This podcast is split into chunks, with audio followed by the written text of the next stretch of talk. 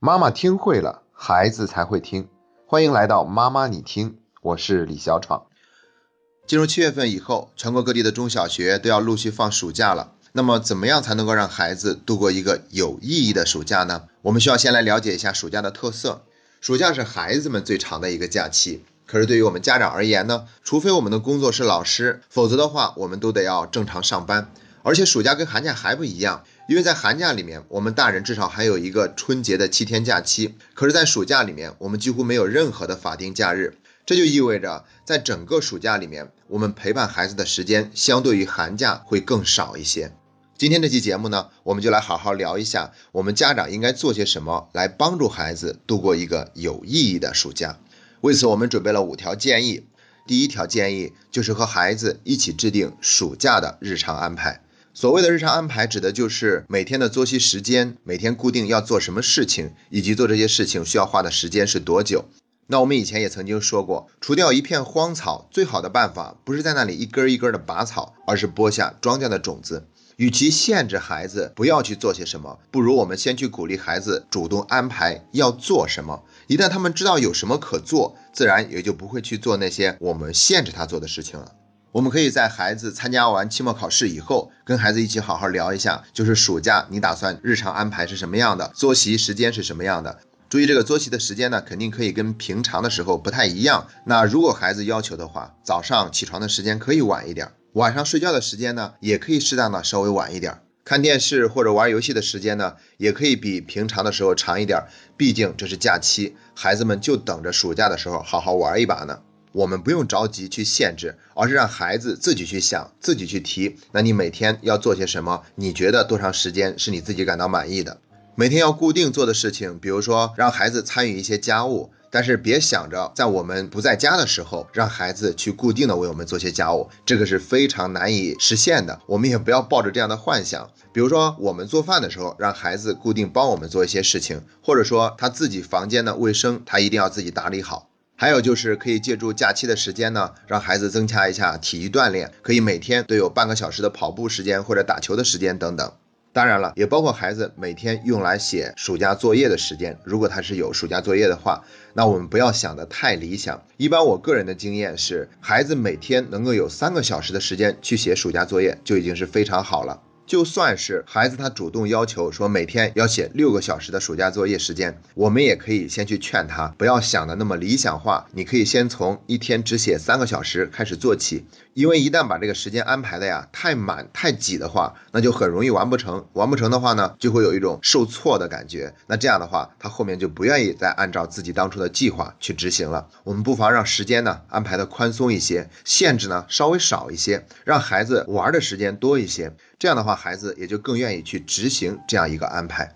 这是我们给出的第一条建议。第二条建议呢，就是我们用头脑风暴的方式，让孩子制作一份暑假愿望清单。以前我们讲寒假的时候，也同样提到了愿望清单，这是一个非常好的避免无聊的方法。要知道暑假非常的长，我们很容易陷入一种无聊的境界。然后呢，每天除了吃就是睡，要么就是坐在那里看电视，觉得生活很乏味。特别是年龄稍微大一点的孩子呢，他们一开始是特别盼望着放假，可是放假没过几天呢，他们就开始盼望着开学了，因为觉得假期实在是太无聊了。为了避免无聊，我们要让孩子制作一份假期愿望清单。我们也可以参与其中，但主要是鼓励孩子调动他的积极性，让他去把各种各样的想法都写出来。而且头脑风暴的过程中呢，我们要保持一个原则，就是不否定任何一个想法，尽管去提。等到提的差不多了，我们再把这些方法按照可能性做一个排列，把那些不太可能的去掉。如果在这个过程中，我们直接否定掉了孩子的某一个想法，这会打击到孩子的积极性，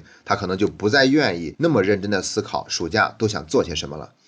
那我们这个愿望清单里面都可以写什么呢？我们可以让孩子有一次骑行，或者说徒步，或者说是在暑假里面多去游一下泳，毕竟暑假嘛，天气比较热。或者是去打一下球，或者是跟同学之间有一个聚餐，还有就是可以跟孩子一起去看一场话剧啊、演出什么的，包括去参加某一个特长班，因为暑假的时间比较宽裕嘛。如果孩子想学一下书法，就让孩子去参加一个书法班。同样的道理，什么围棋班呐、绘画班呐、跆拳道班呐，包括篮球班呐，如果孩子愿意的话，他可以去参加某一个特长班。暑假里面呢，孩子在家里面待的时间也比较多，所以孩子还可以去学做某一道菜。再就是我们多参加一些户外的活动了，比如说去爬一爬山，去一趟游乐园，或者是专程去某一个地方尝一道美食。再就是参加一些公益活动啊，包括一些勤工助学的机会啊，还有就是读书和看电影。提到读书和看电影，我多讲一点点。那要想读书的话，其实最好不是在家里读，而是让孩子出去读。去哪儿呢？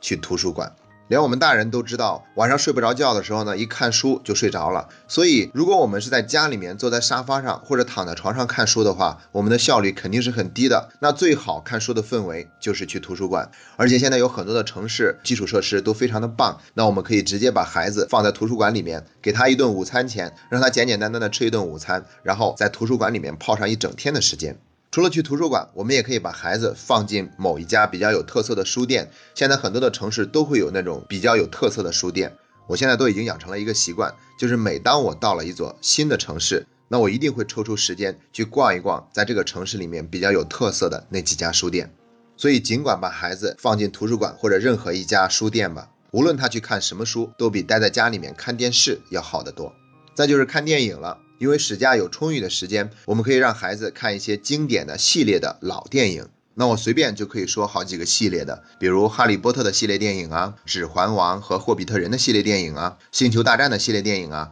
宫崎骏的动画集呀，甚至我们可以让孩子看一下印度演员阿米尔汗的电影集。如果孩子的年龄更大，他在看电影这方面受到的限制更少，那我们可以直接找到豆瓣上排名前二百五十名的电影，让孩子从中随意挑选观看。要知道，电影它已经不简简单单是一种娱乐的形式，因为它是一种浓缩的精华，在里面往往会有一种教育意义，而且它是用一种非常生动活泼的方式展现出来的。像动画片《无敌破坏王》，它讲的就是接纳自己；像动画片《狮子王》，它讲的就是勇敢和责任。而且呢，我们可以跟孩子一起看电影，看完电影以后，我们可以跟孩子一起讨论这部电影，这也是一个非常好的跟孩子进行沟通和交流的机会。那总之呢，对于暑假的愿望清单，我们可以给孩子提供很多好的建议，但是否采纳取决于孩子自己。如果孩子在家里面感觉无所事事或者特别无聊的时候，我们就可以提醒孩子一句：你为什么不去看一下你自己的愿望清单呢？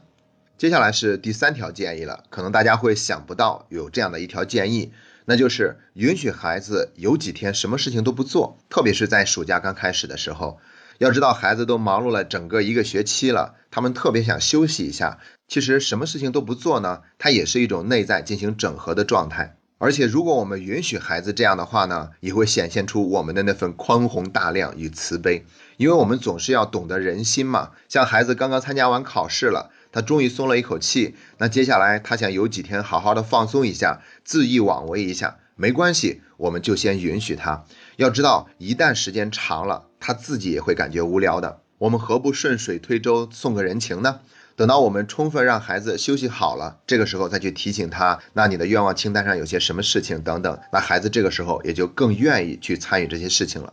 所以我觉得呢，任何的建议啊，它相对而言都是比较刻板的，因为它是一种总结和提炼。但是在具体事情上面呢，我们要学会灵活。这条建议呢，就是为了提醒大家，我们在整个暑假里面做的事情呢，一定是有一个灵活度的，而不是非常死板的按照约定的去做。接下来是第四条建议了。第四条建议的目的，主要是为了借助暑假来增进亲子关系，要尽量多安排一点时间在暑假里陪一陪孩子。我知道我们家长在暑假里面大多是要上班的，但我们还是要多抽出一点时间陪一陪孩子，同时还要注意提高我们陪伴孩子的品质。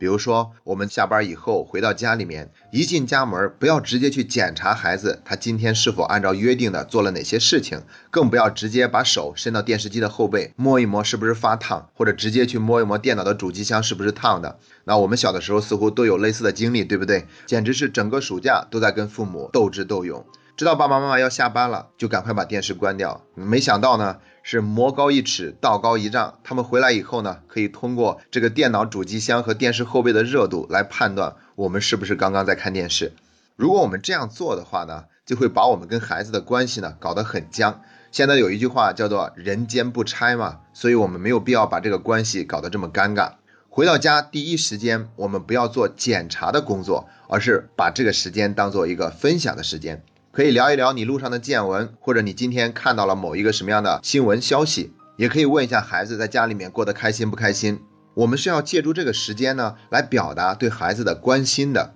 如果我们工作的地方离家是比较近的，那我们还可以让孩子中午的时候过来跟我们一起吃午餐，这样的话呢，也会增加一些跟孩子在一起的时间。还有一个非常好的时间是家人可以在一起的，那就是做早餐和做晚餐的时间。以前我们也曾经提到过，让孩子多做家务呢，会让他对于这个家庭多了一份参与感和责任感，同时也会提高一个孩子的学习成绩。因为做家务就是他人生多了一份体验，而一个体验更加丰富的人呢，他的人生一定会过得更加的成功、幸福和快乐的。那我们可以跟孩子一起忙着做一顿饭，然后一起开开心心的吃。吃完以后呢，大家一块儿收拾一下碗筷，收拾干净以后，我们还可以一块儿出去散散步。那散步回来以后还可以做些什么呢？我这个地方有一个小建议，我们可以跟孩子打一打牌，毕竟是暑假嘛。时间比较宽松，孩子不用整天忙着去写作业，那我们就可以跟孩子打一打牌，玩上一会儿，甚至我们也可以跟孩子支开桌子打麻将。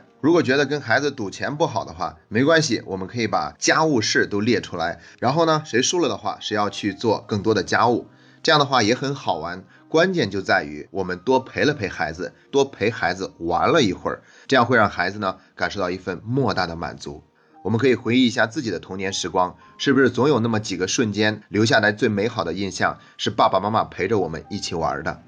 第五条建议是送给那些实在是没有太多时间照顾孩子的家庭。如果我们真的是没有太多的时间照顾孩子的话，那我们就可以选择跟邻居结盟。比如说，在一个小区里面，孩子有一个同班同学，或者说是他有一个发小，两家的关系不错。那我们没有太多的时间照顾孩子，我们就可以让孩子白天去那个孩子家里面待上一整天的时间，由那边的家长帮忙照看。然后再过一天呢，两个孩子都来我们家，我们来帮忙照看，用这样的一个方式减轻两个家庭的压力。如果这样做，我们还是没有充足的时间的话，就可以干脆把孩子送到某一个亲戚家里面住上一段时间。其实这也是孟子所提倡的易子而教的好机会。那同样，我们也可以把孩子送到某一个夏令营里面。只不过呢，我不建议大家是因为自己太忙，懒得管孩子，没时间陪孩子，所以直接把孩子送到某一个夏令营。因为这样的做法呢，总还是透露着一份偷懒或者说不负责任。总之呢，以上五条建议，无论哪一条，我们都必须得遵从两个前提。第一个前提，必须和孩子商量着来，而不是直接替孩子做出决定，这样的话会遭到孩子的对抗和逆反。第二个就是必须比平常多花一些时间和精力去陪一陪孩子，特别是年龄更小的时候，我们要多陪伴一下孩子，因为过了这个年龄段，等他们长大了，我们再想多陪伴他们的时候，他们已经表现的不屑了。在给孩子安排暑假这方面，无论我们能够有多少种非常棒的选择，都不能替代我们亲自去陪伴孩子。中庸里面说：“凡事预则立，不预则废。”但愿我们每一个家长都能够用心的花一些时间，帮助并引导孩子做好一个暑假的安排，并保证孩子度过一个有意义的假期。今天的节目就到这里，这是妈妈你听陪你走过的第一百一十七天。